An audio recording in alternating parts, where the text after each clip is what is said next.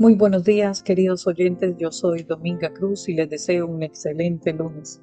El devocional para hoy, 11 de diciembre, lleva como título El miedo a la muerte y librar a todos los que por el temor de la muerte estaban durante toda la vida sujetos a servidumbres. Segunda de Corintios 7:15.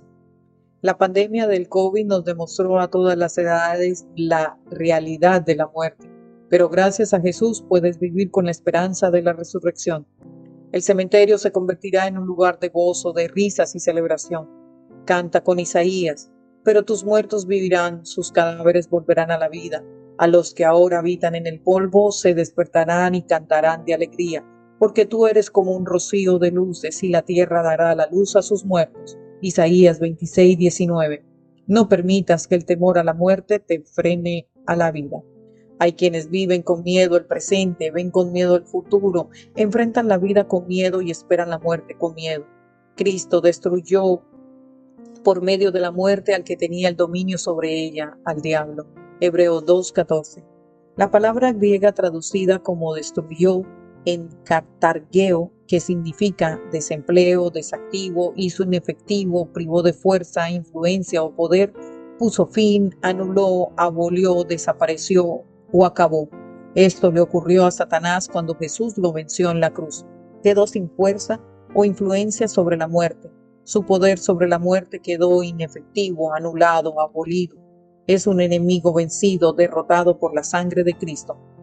La vida no puede ser llamada vida si la vives con miedo a morir. Te haces esclavo o esclava de la vida. Hay muchas fábulas sobre qué hay después de la muerte. Pablo las tuvo presentes cuando escribió el texto de hoy. Por ejemplo, los gentiles no creían en la resurrección y cargaban un gran temor por la muerte, sin esperanza más allá de la tumba. Es mucho mejor considerar la muerte como lo que es, un descanso, un sueño, un paréntesis entre la vida y la resurrección. Satanás no puede retener los muertos en su poder cuando el Hijo de Dios les ordena que vivan. En su palabra todo nos es ofrecido, si la recibimos tenemos liberación, porque el mismo Señor con aclamación, con voz de arcángel y con trompeta de Dios descenderá del cielo y los muertos en Cristo resucitarán primero. Luego nosotros los que vivimos, los que quejamos, juntamente con ellos seremos arrebatados en las nubes a recibir al Señor en el aire, y así estaremos siempre con el Señor. Tales son las palabras de consuelo con el que Él nos invita a que nos consolemos los unos a los otros. Amoroso Padre Santo, gracias Señor por este día. Gracias porque nos has dado la oportunidad de orar por quien está leyendo y escuchando este devocional ahora. Oramos porque tu voluntad sea revelada. Oramos porque tu discernimiento y crean en ti porque tu Hijo puede obtener a través de él la vida eterna. Señor, te pedimos en este día podamos vencer la ansiedad, la desesperación que provoca hablar o pensar en la muerte. Recuérdanos que nos amas y que nos esperas con los brazos abiertos en tu casa, Señor. Señor, tú eres precioso, tu nombre es santo, Señor, y tú, Señor, nos ayudas cada día, Señor. Señor, tú siempre estás con nosotros.